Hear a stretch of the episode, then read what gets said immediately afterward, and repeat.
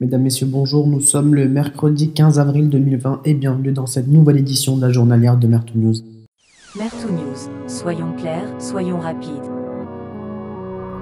Oui, la situation s'améliore, mais non, ce n'est pas la fin. Aujourd'hui, de mes propres yeux, j'ai vu des dizaines de familles, des comportements irresponsables, des gens qui se promènent avec leurs enfants dans les parcs et dans les rues. Ce n'est pas normal.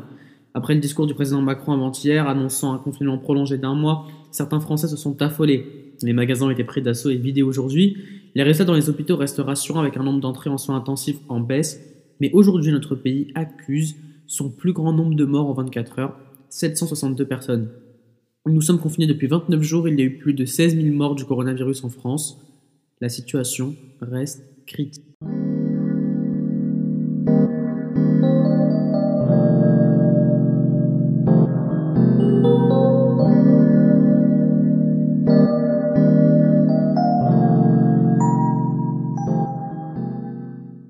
Après le discours du président Macron hier, de nombreuses voix se sont élevées contre la réouverture des écoles dès le 11 mai. Jean-Michel Blanquer a aujourd'hui annoncé que cette réouverture serait très progressive, aménagée et ciblée. Neymar stoppé aujourd'hui à la frontière brésilienne alors qu'il voulait rentrer à Paris. Personne n'est épargné par le confinement.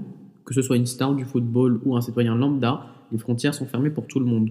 Aujourd'hui, le gouvernement français a interdit à Amazon de livrer les produits autres que de première nécessité. C'est la première fois qu'une restriction de ce type est faite mais ça permet de protéger aussi bien les livreurs que les employés d'Amazon, qui, je vous le rappelle, eux ne sont pas soumis au confinement et continuent de travailler pour nous livrer.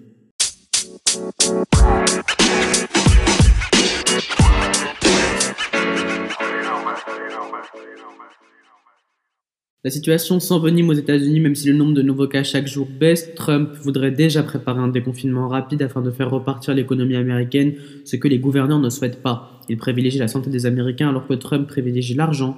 Je suis désolé de ne pas être objectif sur ce coup, mais je me dois de le répéter. Gérer un pays, ce n'est pas gérer une entreprise.